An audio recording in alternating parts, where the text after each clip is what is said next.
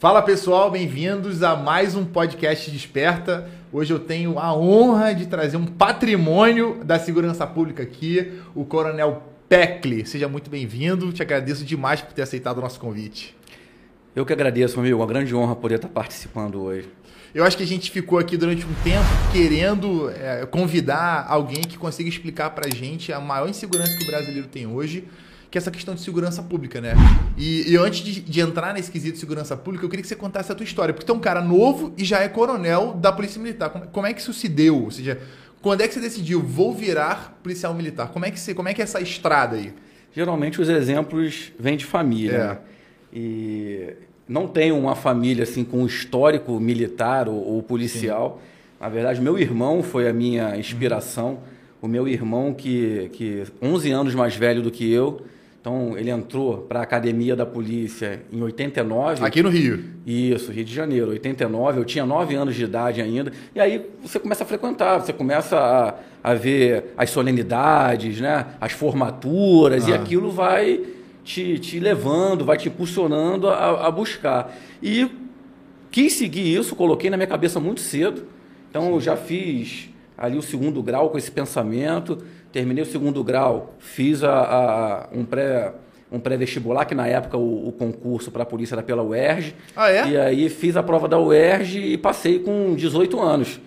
Com 18 anos eu tenho para a polícia. Eu faço agora, no início do ano que vem, 24 anos de serviço. Meu Deus do céu. Então estou aí já. Muito novo e já com 24 no anos. No terço final aí para ir para reserva remunerada em breve. É verdade, né? São 25 anos no total? Não, são 30. São 30 anos teve. Alguma, teve umas pequenas alterações agora, meu tempo aumentou para 31, mais um ano. Hoje, quem ingressa hoje Sim. são 35. Desde novo, já com essa cabeça. Sim.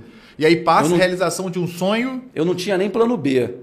Que legal isso, sabia? Eu fiz ali, talvez se eu não conseguisse na primeira tentativa, fizesse mais uma, ainda era novo. Né, mas já estava na cabeça. Estava para tentar, mas consegui passar já na primeira tentativa. Hum. É, passei bem colocado. Aí vem todos os testes, né? Teste físico, psicológico, teste social e deu tudo certo. Graças a Deus.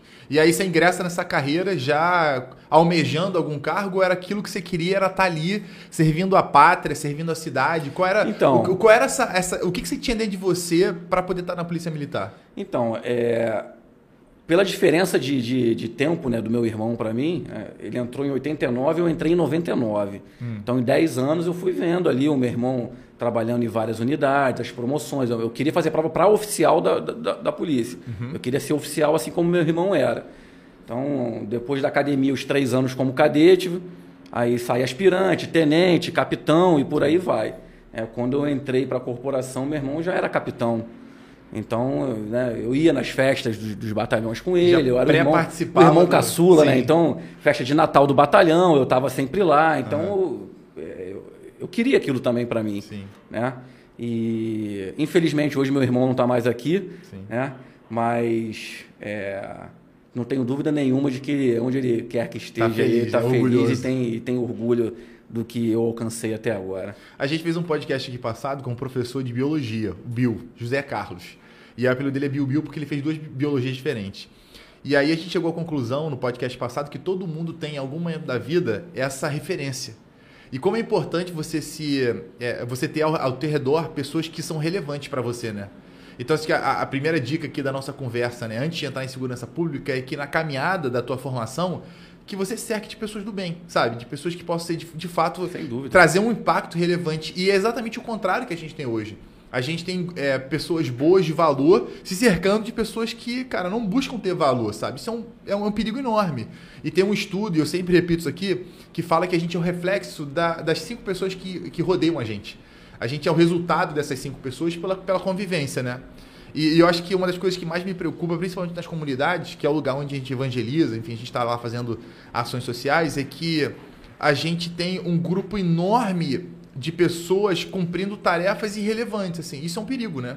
Para você, eh, sei lá, não, não aumentar o teu leque de possibilidades na vida, né? Você teve uma referência e seguiu aquilo com muita clareza, mas a maioria dos nossos jovens, assim, principalmente na, nas comunidades, elas, elas não têm essa, essa referência, né? É, a referência é, é o referencial é muito importante. É, só para até falar um pouquinho mais já desse período de, de entrada, né? até para que as pessoas que estão assistindo possam entender como funciona. Sim. É, muita gente não, não sabe é, como funciona a porta de entrada Aham. para a corporação. Né? A polícia tem dois concursos. O concurso de soldado, Uhum. que ele faz a carreira como praça, que vai ser cabo, sa- sargento, né? e o concurso de oficial. Hoje mudou um pouquinho. Hoje, para ser oficial da Polícia Militar do Rio de Janeiro, é, você precisa ser bacharel em Direito. E o curso, que era de três anos na minha época, né, passou a ser um curso de dois anos, porque já entra bacharel em Direito. Então, assim, o, o maior foco da Academia de Polícia Militar no concurso, né, no curso de formação de oficiais, é a área de Direito. Entendi. Então, acaba que isso daí é o E que foco faz total maior. sentido, né? Ou seja, o cara entra pra operação sabendo das leis, né? Ou seja, pelo menos mais Exatamente, inteirado total, do que o normal. Exatamente. E aí, é, a- na minha época, após esses três anos, me formei, fui trabalhar na Baixada Fluminense, no 20 Batalhão. Lá permaneci por cinco anos, uma unidade. E lá que já é um pedreiro ou é, ou é uma unidade, tipo, bem-vindo à realidade do Rio de Janeiro? Ah, a Baixada Fluminense hoje está bem complicada, né? Na, Mas na em época, 99 na já época era? que eu fui, ainda era muito tranquilo. Eu fiquei lá cinco anos, nunca vi, não, não tinha visto nenhum fuzil lá, nenhuma comunidade tinha fuzil.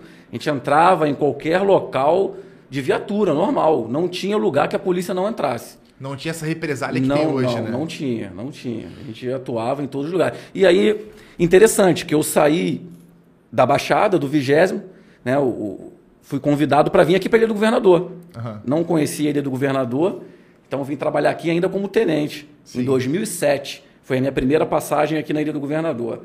Cheguei aqui como tenente, fui promovido a capitão logo depois. Fiquei por aqui também por dois anos e meio, mais ou menos. Hum. E aí o comandante que estava aqui, ele foi exonerado daqui e assumiu o 25º Batalhão, Cabo Frio. E eu tinha estabelecido minha vida aqui. Eu vim morar na Ilha do Governador Aham. nesse período. Sim. né? Eu vim trabalhar no batalhão e gostei da ilha, vim morar aqui. Conheci minha atual esposa aqui na Ilha do Governador Ah, e, ela é insulana. e permaneci.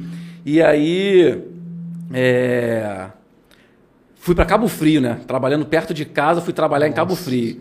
Fiquei em Cabo Frio, também é uma unidade que eu tenho o maior carinho, 25º. Saí de Cabo Frio, para Petrópolis. Nossa. E, e aí a gente vai rodando. E aí depois eu fui para o grupamento de policiamento em estádios. Foi onde a minha carreira deslanchou. Abracei uma oportunidade. E que é um comportamento completamente diferente, né? Você, você, você tá atribu... E é engraçado, né? Porque ali do governador você tem algumas comunidades aqui, então tem um comportamento. Cabo Frio já é bem diferente. Sim, Petrópolis sim, é sim. completamente diferente dos dois. E depois você vai para agrupamento de estádio. A, cap- a capilaridade da polícia faz com que você tenha versa- é, versatilidade. Isso é legal, né? Você tem que ser versátil, tem que saber virar a chave ali de- de- dos locais. Eu posso sair daqui para o Leblon, é outro público. Já é diferente, né? É, é, lidar com outro tipo de pessoas.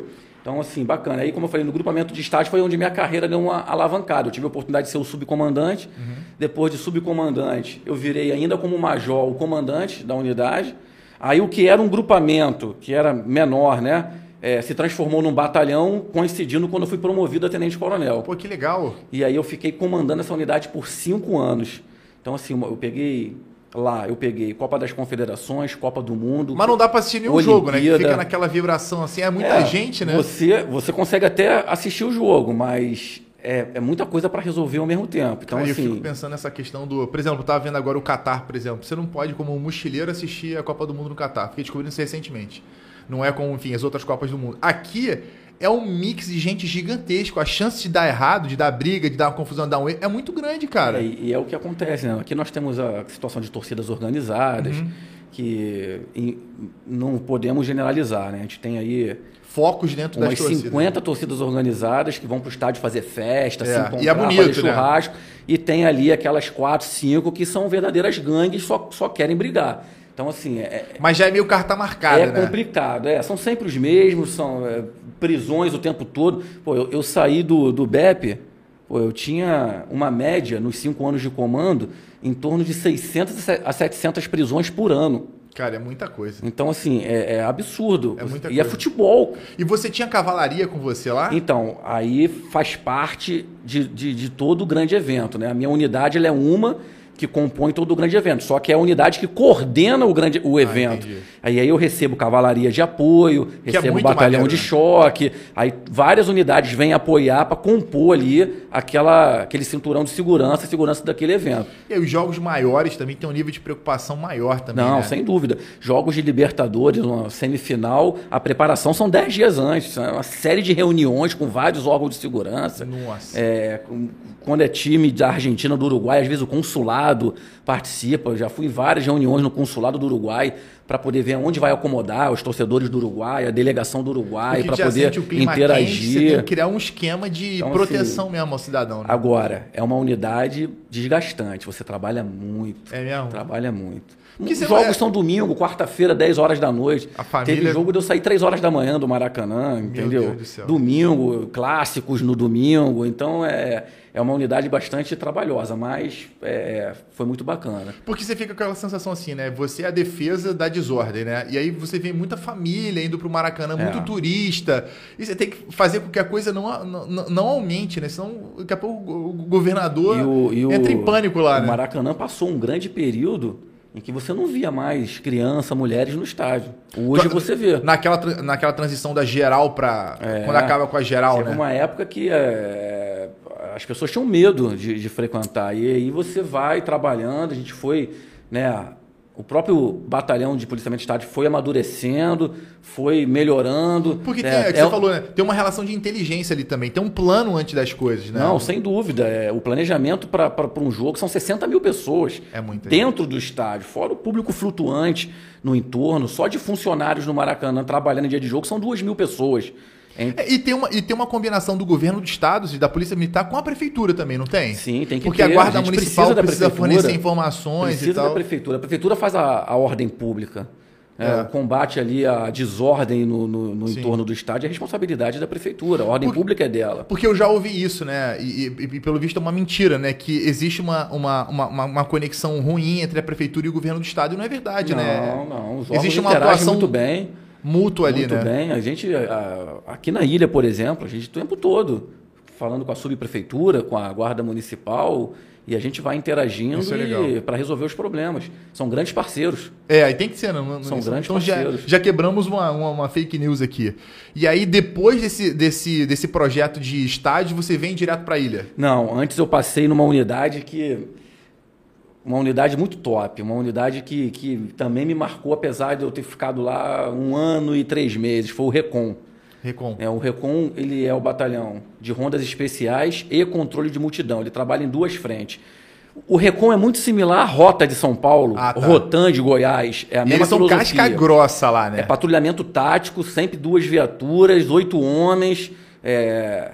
Aonde... Mas a rota, eu achei que a rota era só, era só moto. Não, não, não. A ah, rota não, são viaturas. Blazer, é, aquela Blazer preta. Só que lá é um pouco diferente. Lá eles andam com uma viatura só. Aqui, aqui no Rio, o Recon ele anda com, um, sempre em comboio de duas viaturas. Ah, e sim. aí é, é uma reserva técnica do Comando Geral da Corporação. Uhum. Né? Poxa, aonde nós estamos com um índice criminal alto? Ah, nós estamos com problema em Caxias, em São Gonçalo. Pega ali quatro equipes do Recon, vai ficar lá. É tipo uma tropa de elite por da tempo polícia indeterminado ali, né? até resolver o problema. Então o Recon vai ficar rodando ali, abordando. A filosofia do Recon é abordagem. O Recon não faz incursão em comunidade. Uhum. O Recon ele trabalha no asfalto. Então é abordando o tempo todo, é buscando fazer prisões, veículos roubados, assim. E é uma unidade especializada. Uhum. É uma unidade que treina quase todo dia. Ou todo dia. Ela tem que treinar. Então já é um nível assim, de especialização maior. É né? um nível de especialização grande. Mas você ia para a rua não? Você só coordenava? É, eu era o comandante. Sim. Né? O comandante ele faz a gestão. Ele uhum. dificilmente está na pontaria, salvo. Ele é mais tomador de decisão e análise do que qualquer outra coisa, né?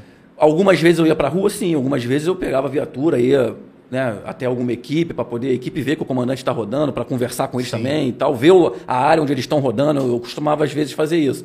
Mas a, a, a, demanda administrativa, a demanda de resolver problema, de gerir é muito grande para é. você estar tá na rua todo dia. E é muita gente, né? É, o Recon tinha um efetivo de quase 500 homens. É muita gente. De quase 500, 500 homens rodando direto, né? É. Ou era tipo plantão assim? Não, sabe? 500 homens, o efetivo da unidade. Uhum. E aí, dali você tira a parte administrativa e as escalas de serviço. Entendi. Entendeu? Então, assim, é uma unidade bacana. Foi uma unidade que E vibra fiquei, muito, né? Eu vejo que essa galera feliz. que é mais de elite, assim, ela, ela, ama o que está fazendo. É, uma, é, a especialização total. Tem o um curso próprio da unidade. O cara, o cara usa uma farda tá diferente, ali, né? boina, né? É totalmente diferente. E além do, desse, desse patrulhamento tático nas ruas, o Recon também era o responsável por trabalhar nas multidões, em controle de multidão, geralmente manifestação. Tipo aquela do. Como é que foi aquela, aquele evento da, da Igreja Católica? JMV? JMJ, né? JMJ. Jornada Mundial da Juventude. É, vocês foram pra rua nesse caso também? Então. Nesse... Que era mais ou menos o período, não? É, o, o Recon ele é uma unidade nova, ele foi criado em 2018. Ah, não, então esse o, foi o antes. JMJ foi antes. Mas geralmente é manifestação. O Recon ele tem a expertise de trabalhar nas tipo manifestações. Tipo desse 7 de setembro, assim. Com certeza tinha equipes do Recon lá. Entendi. E, não, e foi uma manifestação super pacífica, sim, né? Não teve sim, absolutamente sim. nada, Exatamente. Né? Eu fui para Copacabana no 7 de setembro, né? E aí, enfim, ver os aviões lá e tal. E eu, eu notei uma coisa que é interessante. Além da pacificidade, além de ter só família naquele reduto ali, pelo menos em Copacabana, eu vi uma coisa que eu fiquei muito orgulhoso, que foi... Não tinha lixo no chão, cara. Eu fiquei impressionado como a gente, com, como aquilo projetou em mim a sensação de que, cara, a gente pode dar certo. Porque a, a gente, a gente vai discutir sobre é, política pública dentro da segurança pública aqui, mas tem aquela coisa da civilidade também, sabe? Sim, Você ser civilizado. Sem dúvida nenhuma. É, é responsabilidade de todo mundo. Exatamente, exatamente. De todo mundo. Não adianta você é, é, é cobrar segurança, cobrar determinadas situações, mas faz ali aquela contramão, é, gosta de parar cara. o carro em cima da calçada. E aí uma então, coisa assim, besta dessa pode gerar uma, um, um, problema gigantesco. O, o, grande problema hoje é que as pessoas, ela, ela querem os seus direitos, né? Mas não tem dever nenhum, né? Não quer ter dever nenhum. É, e eu... aí, essa, né, essa balança não vai fechar, pô. Não, tem coisa inacreditável assim que eu discuto com a Bruna, por exemplo, né? E eu vou voltar no 7 de setembro, que assim, por exemplo, o cara que, pô, faz xixi na rua, sabe? O cara que joga lixo na rua. Outro dia eu passei ali, eram tipo 11 da noite, tinha um cara pichando na parede, assim, ali do, do lado do, do preso Nick, assim. Eu, pô, fui dar um berro nele, vou chamar a polícia, ele deu um berro comigo também, como se eu estivesse é. criticando uma coisa absurda. Exatamente. O, essa questão do 7 de setembro, por exemplo, eu vi que era uma manifestação que eu sempre senti falta. Porque eu vi, eu sempre vi o americano, por exemplo, vibrando nessa coisa assim, eu amo meu país. Por que, que ele ama o país dele? Porque meu país é civilizado, meu país é primeiro mundo, porque meu país tem, é um polo de desenvolvimento tecnológico, porque o meu país é, tem um índice de criminalidade cada vez mais achatado e tal, a taxa de desemprego é pequena. E eu comecei a ver essa questão é, é, do, de um Brasil diferente nessa, nesse, nessa decadência do índice de criminalidade. Assim, para quem que a gente dá é, louvores? Né? É o governador do estado? Porque eu não acompanho todos os estados, mas assim, eu vi que, eu vi que na saída do, na saída do, do Witzel né, e, e a entrada do Cláudio Castro, Pô, eu vi que o, o, índice de criminalidade, assassinato, deu uma diminuída, deu uma achatada. Sim, há pouco tempo agora foi divulgado. É o, o, Rio de Janeiro com o menor índice de homicídio dos últimos 30 anos. Isso é uma matéria falando sobre Dos isso. últimos 30 anos? Exatamente. Vamos lá, vamos, vamos falar um pouco então de segurança. O que, que acontece hoje? Minha visão, hum. tá? Minha visão. É, a gente vive na era da informação. Uhum. Né? Todo mundo tem acesso à informação de maneira muito rápida. Uhum. Mas, ao mesmo tempo que isso é positivo, porque você precisa ter o acesso à informação, tem ali um viés negativo das questões que não são verdadeiras, Sim. mas as pessoas acreditam como verdadeira. É. Eu vou citar um exemplo. Sou comandante aqui do 17º Batalhão. Uhum. É, e toda hora eu recebo diversos vídeos de situações que as pessoas colocam. Ah, isso aqui é um assalto a banco que teve, que teve uma troca de tiro dentro do banco. Eu gosto muito de citar esse exemplo. Teve uma troca de tiro dentro do banco, o vigilante acertou um dos marginais no pescoço, ficou jorrando sangue, o cara caiu.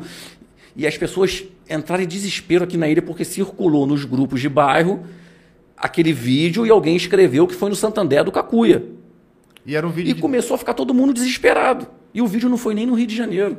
Aquilo aconteceu é. em outro estado. São as tiazinhas do zap. Então, assim, ao mesmo tempo que a velocidade da informação é bacana, mas a partir do momento que esse vídeo circulou, você assistiu e você ficou com medo, você não sai mesmo que alguém fale depois que o vídeo não foi aqui, aquela sua sensação de medo não vai embora. Cara, olha que perigo isso então. E você vive aquilo. E o que eu recebo de vídeos, de fotos, de coisa falando que foi na ilha, e a gente vai apurar com mais calma para e, e não foi.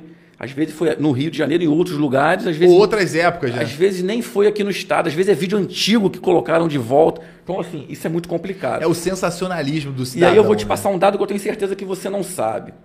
é, nas minhas apresentações, algumas palestras que eu tenho feito, Conselho Comunitário, eu tenho colocado esse dado. 2022, pós-pandemia, a Ilha do Governador hoje tem o menor índice de roubo dos últimos 20 anos. Cara, graças a Deus. Cara. Tem o maior índice de prisão em flagrante dos últimos 20 anos. Meu Deus do céu. Então, assim, aí se você perguntar para qualquer morador antigo da ilha, tu se sente mais seguro hoje ou em 2002? Tu acha que rouba mais carro hoje ou em 2002? A pessoa vai falar assim, não, em 2002 era muito mais seguro. Ela não tinha um WhatsApp, ela é. não ficava vendo vídeo ela, ela todo. Não tinha essas informações Quando o veículo era roubado, só sabia alguma testemunha que viu o quem foi roubado. Ou se fosse uma coisa, tipo assim, se o carro tivesse explodido algum ponto de referência aqui na, na, na ilha, né? Que ficava alguma coisa escandalizada. Exatamente, né? exatamente. A gente discutiu sobre isso esses dias, que a gente se sente mais seguro agora de alguma forma na ilha. E as pessoas que moram fora da ilha falam a mesma coisa. Poxa, a ilha é famosa. É. Tem chegado aos nossos ouvidos que a ilha é famosa. Porque, cara, é o lugar mais seguro da. Para você ter uma ideia, a média mensal de roubo de veículos na Ilha do Governador em 2002, e isso está lá, é índice do Instituto de Segurança Pública. Hum. Né? É, uma, é uma instituição, né? é um órgão autônomo. Era uma média de 90 veículos por mês. 90 veículos por mês. Hoje, a gente tem uma média que fica variando ali 6, 8, às vezes dá um picozinho 12, 14, volta para 8. Então, no final de um ano, é 10%. Cara, é 10% do que era, Do né? que era. E é o impacto... E tu tem essa sensação de que vocês estão progredindo ou não? É uma coisa de enxugar gelo ainda? Assim, o trabalho da polícia, de certa forma, acaba sendo enxugar gelo. Uhum. Mas aí tem aquela metáfora que alguns falam: se você não enxugar o gelo, vai virar uma poça d'água enorme. É verdade. É, então você enxuga o gelo para não virar uma poça d'água. Sim. É? Então você tem que fazer esse trabalho. E assim, eu tô, eu tô falando dessa quantidade de veículos roubados, por exemplo, mas a área de policiamento da Ilha do Governador não é só aqui a ilha, é a Ilha do Fundão e um são as ilhas, né? Um trecho da linha vermelha. Então, dentro dessa estatística aqui que eu estou falando, é, não é aqui no bairro aqui dentro. É muito. No primeiro semestre eu tive 22 roubos de veículo na linha vermelha que entrou para o índice do 17 naquele Sim. trecho ali, mas foi linha vermelha. Aqui dentro do bairro é, difer... é diferente. Você pega um pedaço da maré, então. É, da maré não, porque já é do outro lado. Eu pego um pedacinho ah, tá, da linha vermelha e lá na, na, no fundão, aquela saída para a linha amarela, onde tem uma antiga cabina da Lanza, uhum. ali aquele retornozinho também é do 17. Às vezes acontece alguns roubos ali, que é afastado aqui do bairro mas entra para o nosso índice. Então, Sim. assim, é muito controlado. A Ilha do Governador realmente é um bairro diferente. Se você pegar é, os bairros do entorno, Meia, Tijuca, Ramos, Bom Sucesso, não tem como comparar. É incomparável. É incomparável. E a gente é vizinho de Caxias, que, na minha filosofia, da informação que eu tenho, é perigosíssimo. É, é mas Caxias um, também é um, é 200 vezes é, maior. É, né? muito maior. Tem um índice criminal realmente mais alto, mas é uma área muito maior. Mas, assim, realmente, a Ilha do Governador ainda é um bairro que a gente pode considerar com uma tranquilidade muito grande, ainda mais ele está inserido dentro da região metropolitana do Rio. Sim, está né? no foco. É. Então, assim, realmente é, é, é diferenciado. É um Sim. bairro diferenciado. Tem uma coisa interessante também que é como é que a inteligência da polícia trata essa questão de fake, esse filtro de fake news, né? Porque hoje você tem uma ferramenta que que, enfim, tem seu benefício e seu malefício, né? E da mesma maneira que isso informa, ela também desinforma, né? Da mesma maneira que ela traz paz e ordem, ela traz o caos e a desordem. Como é que a polícia, de repente, usa as redes sociais ou usa o jornal? Como é que ela, como é que ela se expõe dessa maneira é, para fazer um filtro para a população falando assim, gente, isso é fake news, isso não é? Como é que ela usa de inteligência para acalmar o povo? É, hoje a, o setor de inteligência da corporação é muito forte, né? Tem uma subsecretaria de inteligência que é a, a central. Uhum. E todos os batalhões têm uma seção de inteligência. Sim. Né? E, e, a partir daí a informação chega, vai ser checada, vai ser confirmada com a central e a divulgação geralmente é através das redes sociais. A polícia costuma muito jogar Twitter, Facebook, aí coloca lá o que, que era aquilo ali, diz é, que não aconteceu, né, que não aconteceu. Já deve ter visto em algum momento dizendo que aquele fato não é verdadeiro, é. tal, tal, tal. É o batalhão, se for, se for na área aqui do 17, por exemplo, a gente vai pegar isso e vai replicar na nossa rede social aqui também. Sim. Eu vou e vou jogar para os órgãos de interesse aqui. A gente tem o Golfinho, o Ilha Notícias, tem jornais de bairro. Eu vou jogar isso para os jornais de bairro para a gente tentar fazer com que isso chegue à população. Isso aí é eu, importante. Eu, inclusive, eu vi uma, uma matéria, não sei se foi no Golfinho, no Ilha Notícias, que era, que era muito interessante, que falava a nível, a nível cidade, né? É, falava assim que, tem, que existe uma política é, e parece ser uma política tua, muito focado nessa coisa do patrulhamento, ou pelo menos uma espécie de escolta, para não falar que é escolta, mas é um patrulhamento é, das, dos, dos, veículos escolares. Né? Você acompanha, parece que traz uma proposta de segurança para veículos escolares. Eu queria que você falasse sobre isso. É, e eu queria falar sobre política de desencarceramento logo depois, mas é uma, é uma questão que parece que é, é uma matéria que fala que você tem esse princípio de quebra de barricada, é, um acompanhamento escolar, assim, uma valorização a essa a uma segurança é, é, específica nesse público e também um acompanhamento dessas motos irregulares aí, que é o que traz mais desconforto para nós na Ilha do Governador. Sem cara. Dúvida. Me fala sobre e eu, isso como aí. morador, é, sofro isso. do mesmo desconforto. É. Bom, com relação à patrulha escolar, é um, é um programa da Polícia Militar, é, é Patrulha Escolar de Proteção à Criança ou Adolescente. É um uhum. programa da Polícia Militar, assim como também o Bairro Presente e a Maria da Penha. Né? Uhum. Né? São programas que a corporação criou, é, em que o policial passa por um treinamento específico para trabalhar em cada um desses programas. Sim. Né? Então você passa a ter um efetivo ali especializado que trabalha é, especificamente com aquela situação. A patrulha escolar ela visita periodicamente as escolas, a gente tem um retorno super positivo, porque todo mês a gente tem reunião do conselho escolar em que as diretoras das escolas Cara, isso é participam. Muito legal. Então você, você vê ali todas as diretoras, não, eu precisei, porque eles têm um, um, um funcional em que todos os colégios ali estão inseridos, então fala com os policiais, os policiais respondem, atende na medida do possível, né, todos os problemas que acontecem, é claro, é uma viatura de patrulha escolar, mas ela é itinerante. Dan, é, dando tá, conta sem parar. Está rodando né? a todo momento e se precisar de algum apoio, aciona alguma outra equipe que vai apoiar também. Então, assim, é um programa muito bacana. Assim como a, a, Patrulha Maria da Penha, a gente tem aqui na Ilha do Governador mais de 500 atendimentos. Eu já vi, não sei se é um adesivo rosa. Lilás, é. Lilás, né? Lilás. O batalhão lá hoje tem uma sala chamada Sala Lilás, onde os policiais da Maria da Penha recebem as mulheres que são assistidas pelo programa, que precisam conversar alguma coisa, passar alguma situação, algum descumprimento por parte do, do companheiro de uhum. medida protetiva. Então a Maria da Penha está sempre efetuando muitas prisões com relação a essas medidas protetivas que são descumpridas. E, e, bacana, a gente tem lá no batalhão um, uma, um projeto social né, chamado Faixa Lilás onde a gente disponibiliza a aula de defesa pessoal para essas mulheres assistidas que queiram participar. Que legal isso, cara. Então, o Faixa Lilás faz parte de todo esse processo de assistência às mulheres vítimas de violência. Cara, né? que legal isso. Eu, eu, escutei isso de alguém, essa questão da patrulha nas escolas, né? Eu acho que era uma moça que trabalhou com a gente agora, é, e ela falou sobre isso. Ela falou assim, cara, tem, hoje em dia eu me sinto muito mais segura porque eles passam. Geralmente a, a, a, patrulha ela passa no horário de saída da escola. Não sei é se é uma foco, coisa. É o foco é, principal. Porque aí você não tem, é, enfim, aquela, na, na, frase dela, a sementinha do mal na saída da escola tentando aliciar a não, garotada. E, e vou te dizer, é muito bacana porque são sempre os mesmos policiais que vão nas escolas. Então já tem uma visão então, ali. Os policiais chegam, já conhecem muitos alunos Aí tem aluno que tira foto junto, Pô, que, legal que vê isso. o policial lá fardado conversando, batendo papo.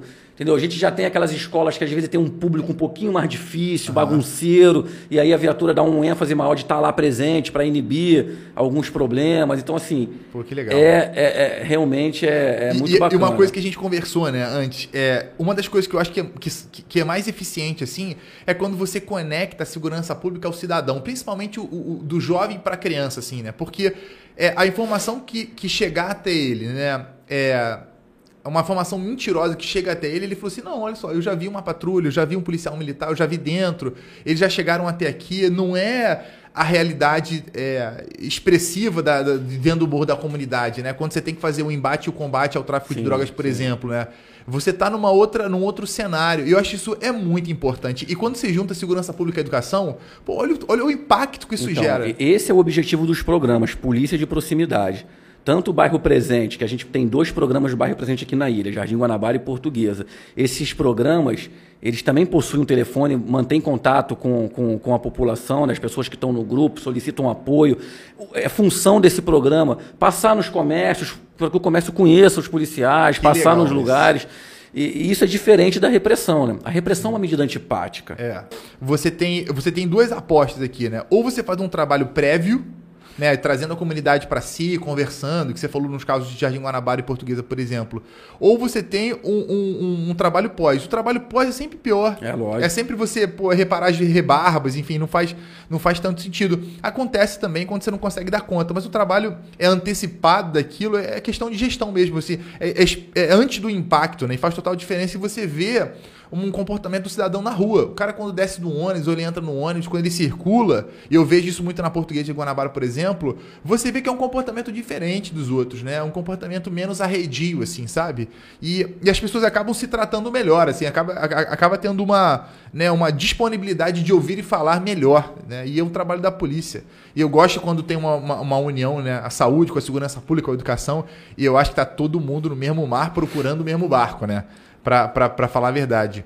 É, e aí tem essa questão da, da política do desencarceramento. A gente tem ouvido nesses últimos, sei lá, acho que nesses últimos oito anos, eu pelo menos me recordo, eu vejo um grupo de pessoas falando sobre desencarceramento, desencarceramento para pequenos delitos, né? Parece que é assim, né? Como é que a polícia enxerga isso hoje em dia, né? Faz sentido, não faz sentido? Porque na cabeça da metade da população parece que faz sentido, na outra metade não faz sentido.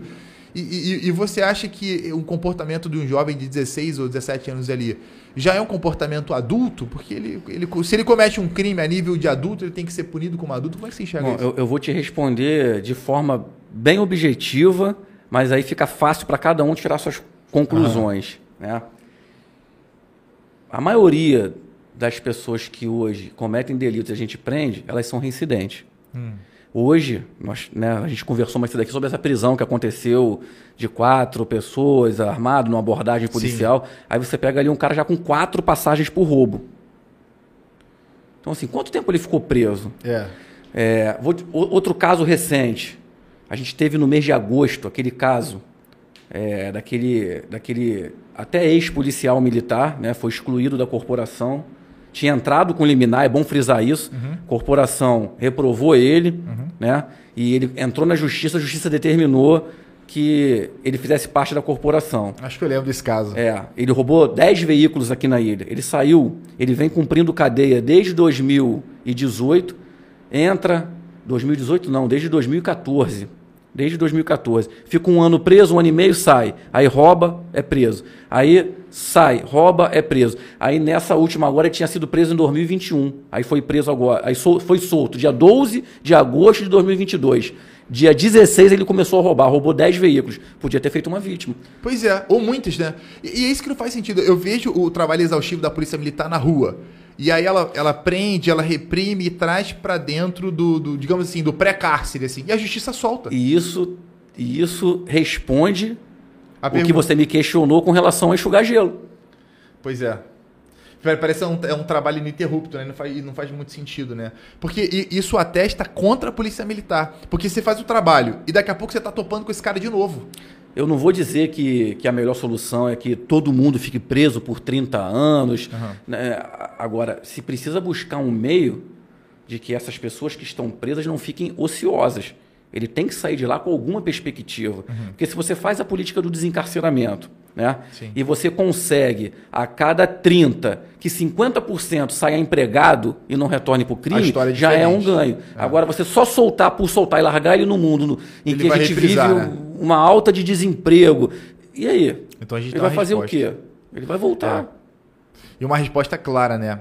E uma outra coisa, uma curiosidade também que a gente discutiu esses dias foi qual é o cenário da polícia militar hoje é, nas, nas, nas, comunidades do Rio de Janeiro? Assim, como é que é? Como é que é essa relação? Porque é, eu, vejo, eu, vejo, eu vejo no jornal Nota é, falando a teu respeito que assim, onde você vai tem barricada. E, e, e as barricadas se multiplicaram por causa do período do vírus, né? E, o Supremo Tribunal Federal Sim. decretou que vocês não podiam fazer incursão, né?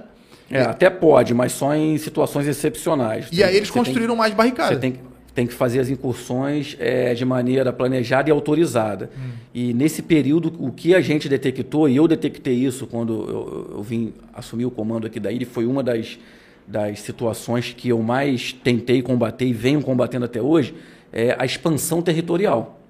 Interessante. Porque a, a, comunidade cresceu, eles aproveitaram e foram ganhando terreno. É, eles estão cada vez mais na pista. Exatamente. Assim, né? Hoje não. É. Hoje eu te garanto que o status voltou ao que era antes da pandemia. a gente Janeiro... É- veio trabalhando, tirando barricada, fazendo patrulhamento, porque é, eles avançaram para os bairros, mas onde é bairro, eu tenho que estar lá, eu tenho É. que estar presente. Sim. Eu não preciso de autorização para passar num bairro. O, o mapa da cidade do Rio de Janeiro em relação ao comportamento do tráfico de drogas é igual ou não? É muito pontual em cada lugarzinho. Ah, é, ele tem suas, suas particularidades. Mas É, não- Você tem alguns locais ali mais complicados, você tem mais para o interior locais ainda que, por mais que tenha o tráfico, ainda são áreas verdes, são áreas que a polícia vai, que a viatura entra, porque assim, o tráfico de drogas tem em qualquer lugar do mundo. Uhum. Né? As pessoas têm muito essa questão de, ah, que no Rio de Janeiro é assaltado, você é assaltado em qualquer lugar. É, quando você vai para Paris, para Londres, alguns países da Europa, né, o turista chega lá, tem faixas É principalmente batedor de carteira, né? Exatamente. Tem faixas pedindo para você não ficar com o telefone na mão, para você não, não, não deixar a bolsa em condições de ser do roubado. Então, assim, o crime ele acontece. A oportunidade, tem o criminoso, ele está buscando uma oportunidade. Se ele encontrar aquela oportunidade, ele vai roubar. Né? É. Então, assim. Meu pai é- tem uma história dessa na Itália que ele foi acuado por dois italianos, ele tinha certeza que ia ser assaltado. Ele correu pra polícia e que não teve assim uma, né, um posicionamento muito firme assim, né? E ele se continuou se sentindo seguro e era Europa. E, e é verdade que você falou. Agora, respondendo sim ou não, nessa pergunta pragmática que recebi no, no, no Instagram do Desperta, que é o seguinte: para responder sim ou não, é, existe um jeito de eliminar é, a- a- o comportamento do- da bandidagem na cidade do Rio de Janeiro? Dá para eliminar? Assim, a bandidagem está tão acuada, assim, um- uma tática de, de acuar tanto que eles não conseguem mais avançar e isso vai acabar morrendo. Sim ou não? Essa pergunta é impossível responder só com sim ou não. É, é, discorra então, né? Porque é, eu acho que sim, a longo prazo. Uhum. E, o- e aí eu cito o exemplo das UPPs, que era para ter sido dessa forma, era para ter sido dessa forma, porque a UPP era um projeto muito bacana. Uhum. Ainda funciona em algumas comunidades, mas ela nunca funcionou plenamente. O projeto da UPP era um projeto para você entrar na comunidade hoje e colher isso daqui a 10, 15 anos. Aquele garoto de 5 anos, 8 anos, 10 anos depois está com 15, está com 18, ele veria uma outra realidade. Entendi. Era para ter polícia, saneamento, creche, oportunidade de emprego, é para entrar tudo junto. Para entrar tudo junto. E aí começou a falhar. E aí, quando você entra só com polícia, só a polícia não vai É resolver verdade. em nenhum local. Cê- é, eu eu entendi isso que você falou. E ele é bonito. isso. O plano era esse, original? Sim. O plano era entrar com força total em tudo. Para que aquele jovem, aquele garoto de 5, 10 anos tenha contato com a polícia, esteja É, o estudando. mesmo comportamento da escola aí que você falou faz, agora, um- uma, faz uma escola técnica, um, né, um curso técnico, já tem uma profissão. Então ele vai chegar a 18 anos com uma profissão e vivendo uma realidade diferente do que vê hoje. Do tráfico, ostentando joias, ostentando carros, É. Droga pra ostentando caramba. motos. Entendeu? Então, assim, só que o Rio de Janeiro ele tem mi- mais de 1.400 comunidades. Então, não é uma tarefa tão Não é. simples assim. Você falou do OPP, eu me lembrei que eu fui. A gente fez o evangelismo uma vez ali no Complexo Alemão, no topo, onde tem, onde tem um campo de futebol ali. É, a gente foi com uma, com uma outra ONG que tinha lá, que era Tô na Rua. É, e aí a gente chegou lá e tinha uma OPP que era usada pra qualquer coisa. Tinha gente dormindo lá dentro, tinha eles, eles tiraram a porta pra fazer uma outra coisa. Assim, descaracterizaram completamente e é um blindado de dois andares, eu acho, pelo menos nessa no topo do negócio. Ou seja, eles conseguiram ganhar aquela etapa, Sim. plantou ali uma semente ali, digamos Emblemático aquela tomada do Emblema- alemão em É. 2010. em E uma 2010. baita de uma operação colocou muitos policiais em risco e, e é uma característica da polícia, né? É, ninguém, e eu, e eu escuto muito é, alguns policiais militares em, em outros podcasts, ele falando assim, cara, é difícil o trabalho que a gente faz. A gente, às vezes, é, fica 12, 13 horas numa laje tentando conter a violência para proteger os moradores, volta pro batalhão e aí alguém fala assim, olha, tem que voltar para lá para render não sei quem, ajudar. e a gente volta. Se você olhar qualquer outro é, trabalho, assim, médico, e o cara não volta. Não é diferente. comparar, não tem como E- comparar. então, o, o- o cara que é a polícia, ele não tá ali por acaso, não é uma pessoa que é, tá participando de um processo seletivo para um trabalho. Acho que para ser policial tem que ser um. é- não é uma conduta, é um chamado, né? Acho que é um. É, é, é lógico que você vai ter aqueles que buscam uma estabilidade, né, do emprego público, mas aí, meu amigo, é bastante complicado. Ele, Não é. Quando sentar ali na viatura, sentir aquela adrenalina, né, aquela, aquela decisão que você tem que tomar em milésimos de segundo. você tem que decidir se você vai dar o tiro ou não, Aham. se você vai fazer ou não, sabendo que se você errar, você vai Acabou ser tua carreira. crucificado, você vai ser preso. E tudo pelo bem da Então, comunidade. assim, não é fácil, não. Problemas, todas as instituições têm. Sim. Porque todas são feitas de seres humanos. É, a medicina também tem, a arquitetura também Sempre tem. vai ter. É. São seres humanos.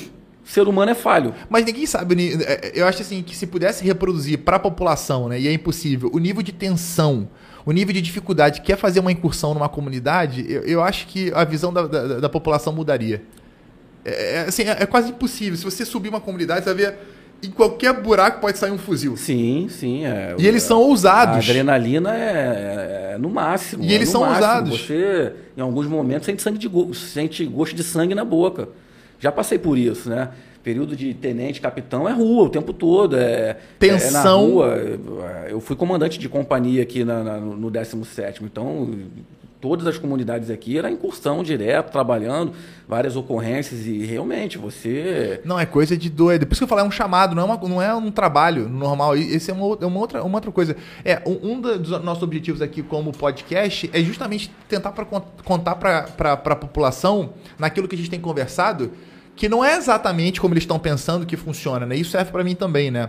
É, o nível de dificuldade de um policial militar no estado do Rio de Janeiro é uma coisa que reverbera em outros países. Assim, você, você vê, por exemplo, Israel fazendo comentários acerca da nossa polícia, uma polícia muito bem preparada. Sim, Israel, e só sim. o que eu escuto na, assim, na, na, na, internet da vida, no Facebook da vida, são críticas à corporação. Isso é muito injusto, né? Como é, como é que tu se sente é, ouvindo essa, sabe? Porque você presta um bom serviço aqui, mas você escuta, sabe, uma ladainha muito, muito injusta no meio é, do caminho, cara. Não tem jeito. Por mais que você esteja fazendo, não tem como agradar todo mundo. Até como eu falei, o, o tipo de serviço é um não. serviço antipático, ainda mais o de repressão. É, é um serviço antipático. Né? Ah, infelizmente, muitas pessoas hoje é, não têm uma consciência de construção de um ambiente favorável. Não faz né? ideia. É, pô, cara parou em cima da calçada, sabe que é proibido. Uhum. O policial vai lá e multa. Ele não vai ficar chateado com aquele é, policial? É, é. Não Aí vai não falar serve, que foi uma, presta, co foi uma covardia sim. e tal, mas ele sabe que não poderia parar ali. E não precisa nem contar a história, né? É, foi o que você falou. É, quando você reverbera né, uma mensagem negativa, isso já fica no gatilho da, da, da cabeça da pessoa.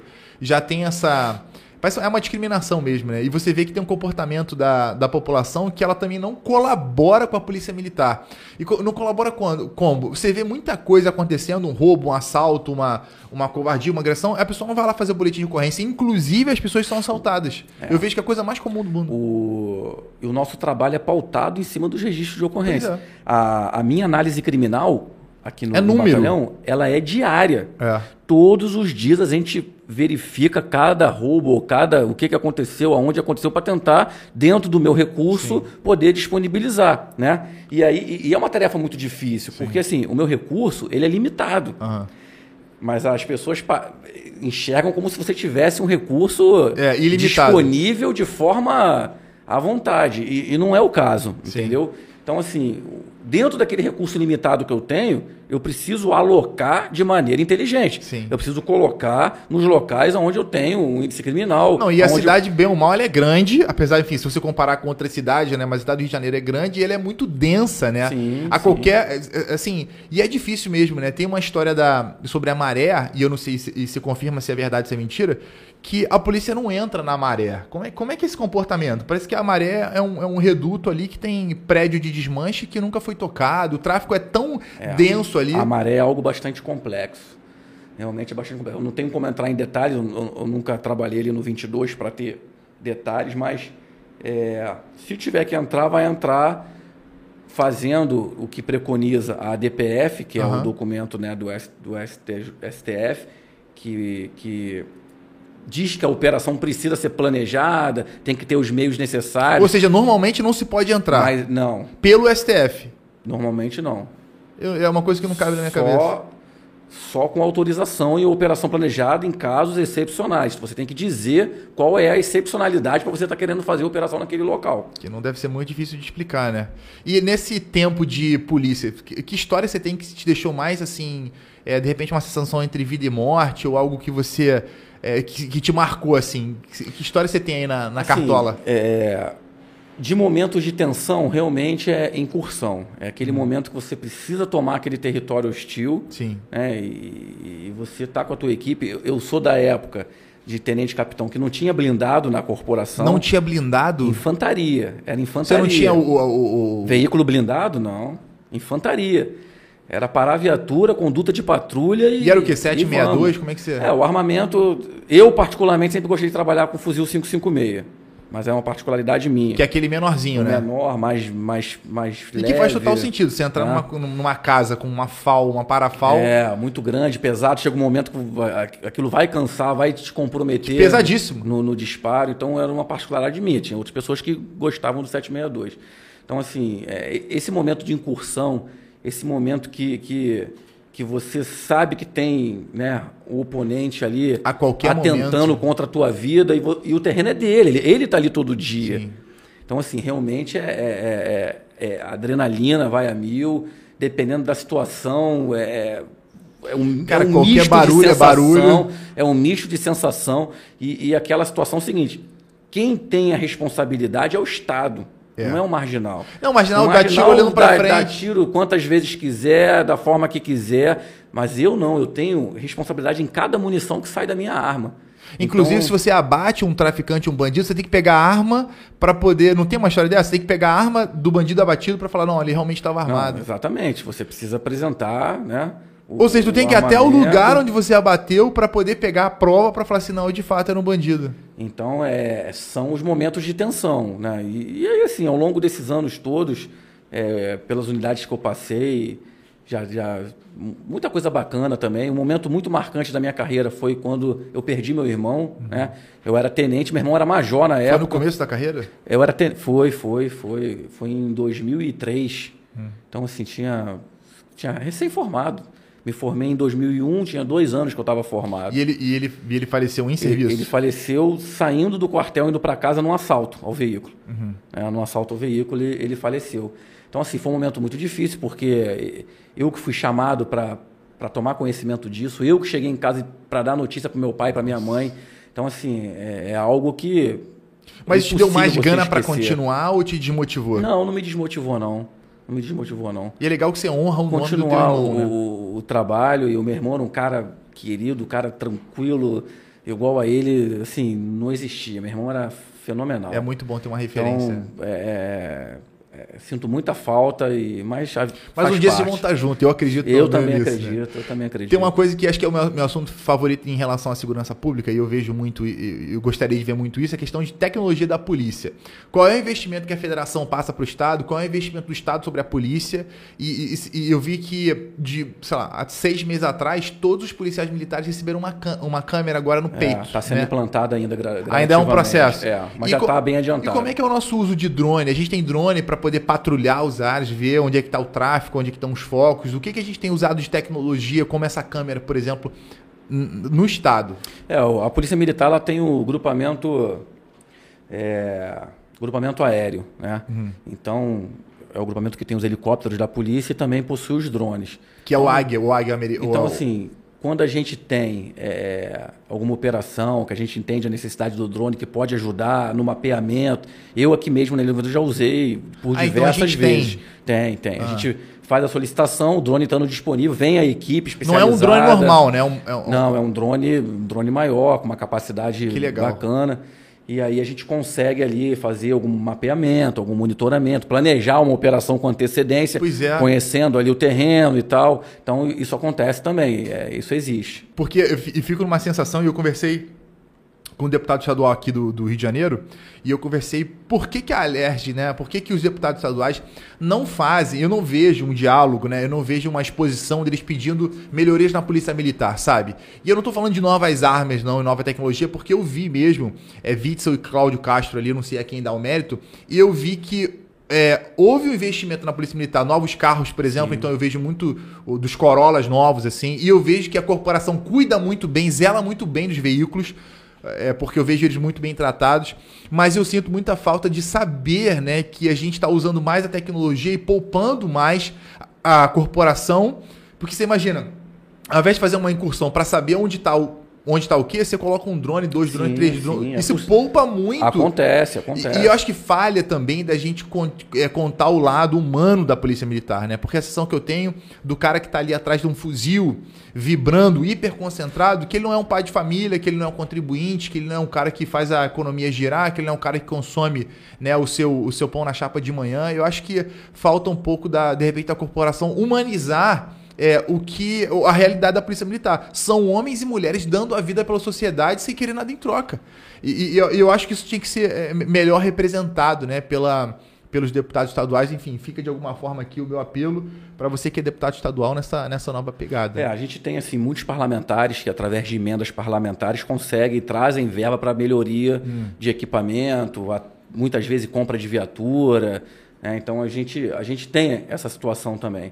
É, então, é, é, lógico que essa ajuda é muito bem-vinda. Quanto mais, melhor. É, o governo do estado tem investido, sim, realmente é, compra de viaturas, de equipamentos. É isso eu tenho Hoje, reparado. cada policial militar já se forma lá no centro de formação de praças ou no centro de formação, no curso de formação de oficiais, ele já sai com um colete acautelado, com uma pistola acautelada. Na, na época que eu me formei, é, que eu era tenente capitão, tinha comprar. não tinha essa situação. Você comprava ali. Né? Hoje ele recebe arma de um calibre adequado. É o que é uma né? bereta, não é? É, agora é bereta. Eu mesmo tenho acautelado uma Glock .40. Uhum. Né? então, assim...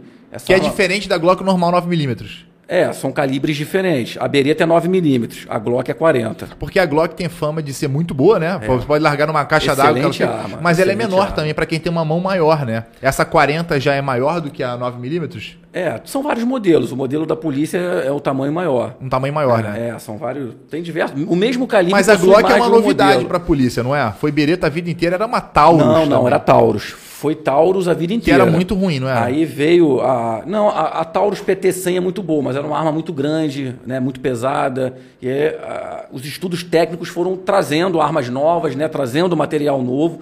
E aí teve essa, essa questão da Glock, essa compra da Glock. Né, eu tive a oportunidade de acautelar a Glock e agora está teve uma nova compra, um novo investimento da Beretta 9 seja, que é uma então, excelente arma existe também. Existe investimento para a Polícia Militar? Existe investimento, sim, sem Entendi. dúvida. Que é um, um, um investimento estadual. É, é, o governo do Estado que, que faz o investimento aqui na corporação que é estadual. Ah, então existe isso, né? E você vê esse reflexo nas ruas, né?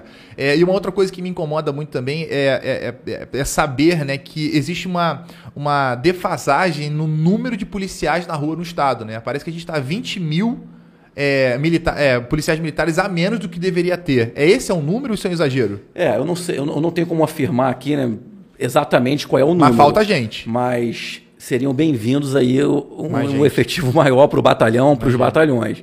Né? Ah, até porque ah, o Estado passou lá atrás por um período de recessão, passou por um período de, de pandemia em que não, não, se faziam contratações, recuperação fiscal. Uhum. Então, assim, tem, tem, todo um processo que é, acabou diminuindo um pouco, mas a gente tem tido turmas regulares agora de formação. Né? Teve uma turma que se formou agora no meio do ano, tem previsão de uma outra formatura agora ah, então para é dezembro. Excelente. Então, os, os concursos voltaram a acontecer, a renovação do efetivo, porque.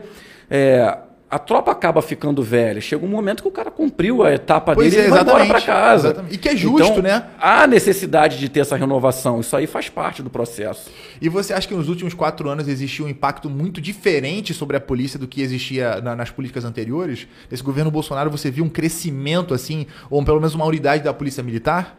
É, na verdade, assim, é, a gente acaba medindo muito isso pelos governos estaduais. E, e o que eu posso afirmar é que os governos estaduais têm feito esse investimento na corporação, têm tratado a corporação com carinho, têm buscado o aprimoramento técnico e profissional. Hoje a polícia oferece diversos cursos, vários policiais, o batalhão sempre apresentando para fazer cursos de capacitação, seja de abordagem, de tecnologia de menor potencial ofensivo, tiro em baixa luminosidade e por aí vai. Então, assim, nós estamos cada vez mais nos preparando, buscando oferecer o melhor serviço possível para a população. Não, só de saber que o número de roubos e assaltos diminuíram, o número de assassinatos diminuiu, eu estou me sentindo melhor de fato diante desses números, né? É, e agora eu, eu queria te pedir um mega favor, na verdade, dois mega favores aqui. A gente tem de praxe o seguinte: você mandar uma mensagem de despertamento, que é o nome do nosso canal, para para a população, assim, em relação à segurança pública, em relação é, ao que você está vendo na rua, de tranquilidade, de reação? Como é que, como é que você instrui esse voo? Como é que você dá uma mensagem de despertamento para a população? Colabore com a polícia militar. Colabore. O policial que está ali, ele, ele é uma, um pai de família, é uma uhum. pessoa que, que passa por problemas também, assim como todo ser humano passa. Às vezes o policial vem trabalhar, deixou em casa o filho doente, às vezes está se separando da esposa, momento de tristeza, momento de alegria. Então, assim, empatia, um boa tarde, boa noite, cumprimentar o policial, isso faz bem para qualquer ser humano. O reconhecimento, ele é muito importante para qualquer profissional. Então, assim, vamos colaborar com, com a corporação, colaborar com a Polícia Militar, porque o que a gente está buscando fazer é trazer segurança para a sociedade. Foi excelente. E se você pudesse fazer aí um pedido, né, colocar alguém na tua cadeira para o próximo podcast, uma pessoa relevante que tenha marcado a tua vida, quem você convidaria? Vamos lá. Ele não sabe que eu estou indicando, então fica aí de surpresa. O Luciano Palmeira, muito conhecido por nós como Luciano Gaúcho, como Gaúcho. O cara tem uma história sensacional, veio do Rio Grande do Sul, passou muito aperto, buscou, correu atrás, sempre com dignidade, com honra, sem prejudicar ninguém.